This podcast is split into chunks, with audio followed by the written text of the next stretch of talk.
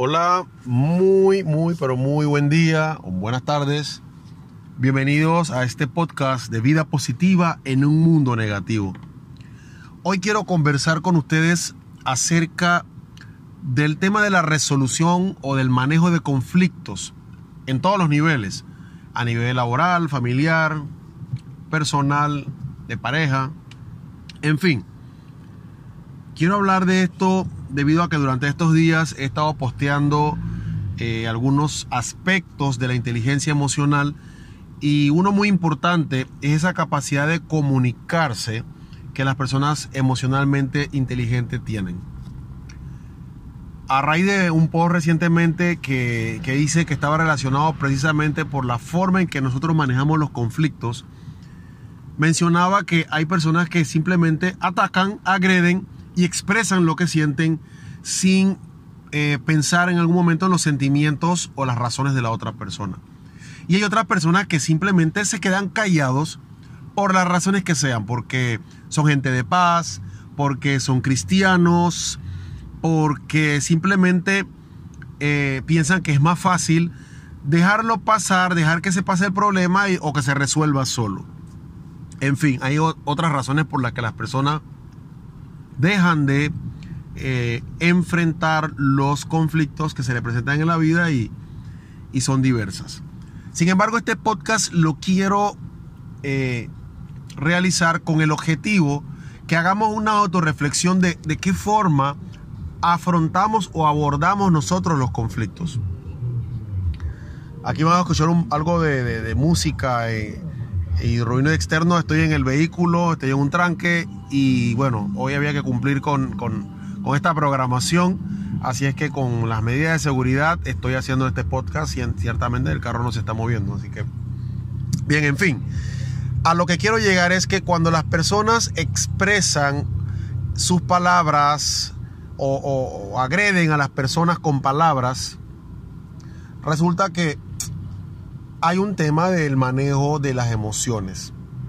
Personas que son impulsivas, que tal vez eh, su, misma, su mismo temperamento es así eh, reactivo e impulsivo. Y eso no significa que sean malas personas, sino simplemente que cuando algo les disgusta lo expresan de inmediatamente. Hay personas que le agrada que la gente sea así que no tengan pelos en la lengua o como decimos en mi país, pepitas en la lengua y digan las cosas. Sin embargo, cuando se convierte en un hábito, eh, eh, en una costumbre, actuar de esa manera y cada vez que siento algo que me incomoda, lanzarme a decir palabras que muchas veces son hirientes, porque luego algunas de esas personas suelen pedir perdón, disculparse por lo que dijeron, ya que lo dijeron en un momento de ira o un momento de rabia. El tema es que la ira la rabia, como le decimos, no es que sea un mal sentimiento o una mala emoción, porque es humana. Sin embargo, el poco manejo de él hace que las relaciones se deterioren. Porque tú puedes insultar a un amigo muchas veces y al amigo te quiere y sabe el buen corazón que tiene. Sin embargo, va a llegar un día en donde no va a tolerar tu falta de control o, las cosas que dices o cómo lo dices. Entonces, no está mal expresar las emociones. El problema es que hacemos un uso eh, si lo puedo decir, ah, inadecuado de ese don de comunicarnos y luego estamos deteriorando y fracturando relaciones con la gente. O posiblemente estamos, no nos estamos permitiendo eh, nuevas relaciones porque ya tenemos una referencia de que somos personas de mal genio y que no manejamos bien nuestras emociones, nuestra ira. Igual pasa con algunas personas que no controlan otras emociones y siempre están llorando, siempre están tristes, lamentándose y, se deprimen rápido y, no manejan adecuadamente sus emociones. El, ejemplo de la agresión es una, sin embargo, hay muchas emociones que a veces se expresan. Y en el manejo de conflicto también una persona que llora por todo o se pone triste por cualquier cosa o es hipersensible, tampoco facilita, ¿verdad? Porque la gente ya no le quiere decir las cosas por temor a herirla. Entonces, eh, no recibes el feedback o la retroalimentación de la gente porque la gente teme herirte. ¿Sí?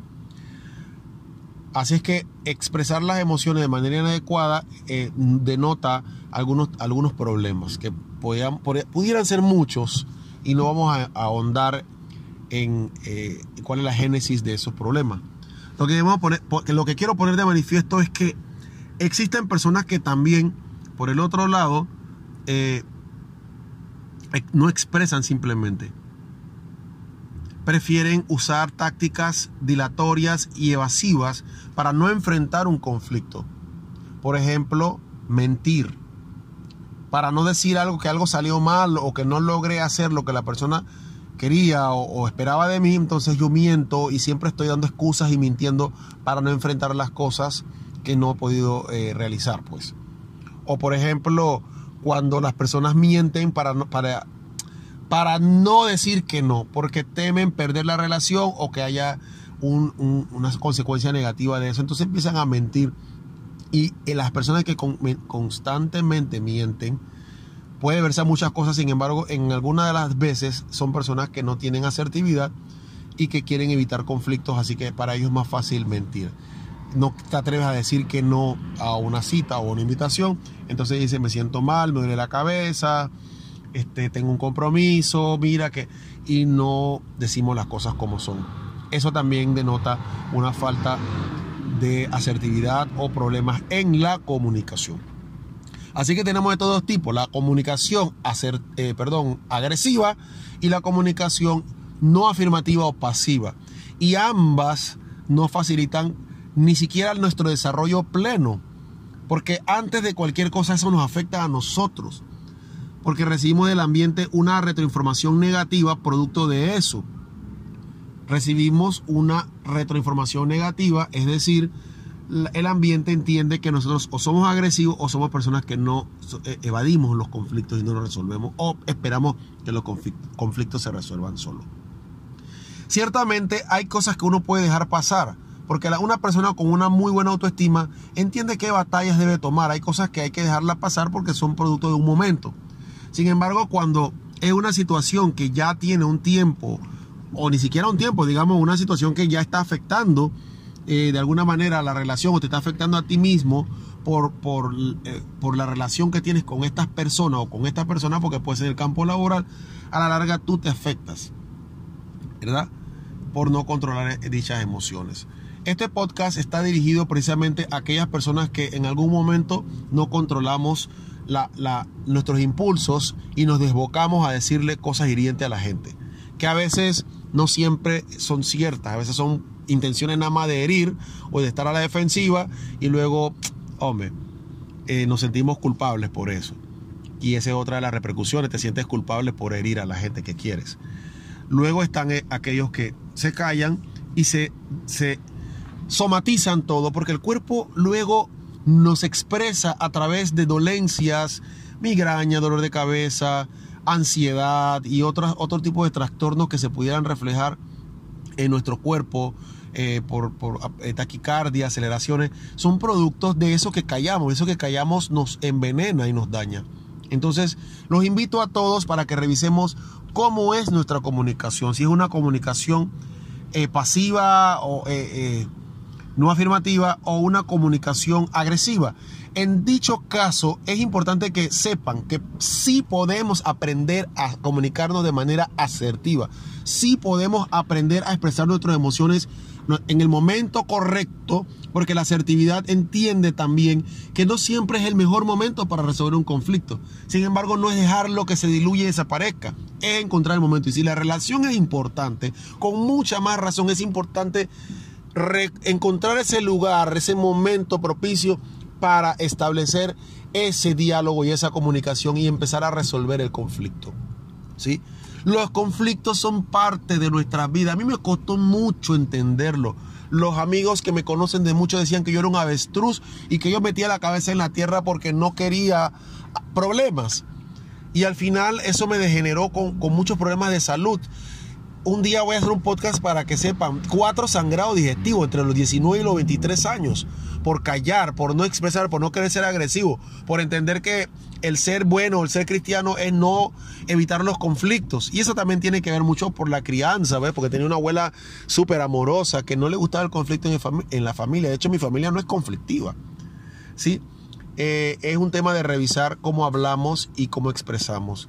Entonces, Espero que esta, esta conversación estos minutos que he dedicado para este podcast sea de mucho bien para todos y todas los que lo están escuchando. Eh, realmente es importante, llevo 10 minutos hablando con ustedes en este tranque y sí quiero pues dejar este podcast que sea para que sea de provecho y bien para mejorar nuestras relaciones, sus relaciones familiares, personales, emocionales, en fin, nunca es tarde para aprender. Tenemos es importante que seamos personas optimistas, inteligentes, que seamos personas positivas, pero no de pensamiento solamente, sino de vida positiva. Y que seamos parte de esa vida positiva en un mundo negativo. Así es. Le saludo Luis Williams Morgan.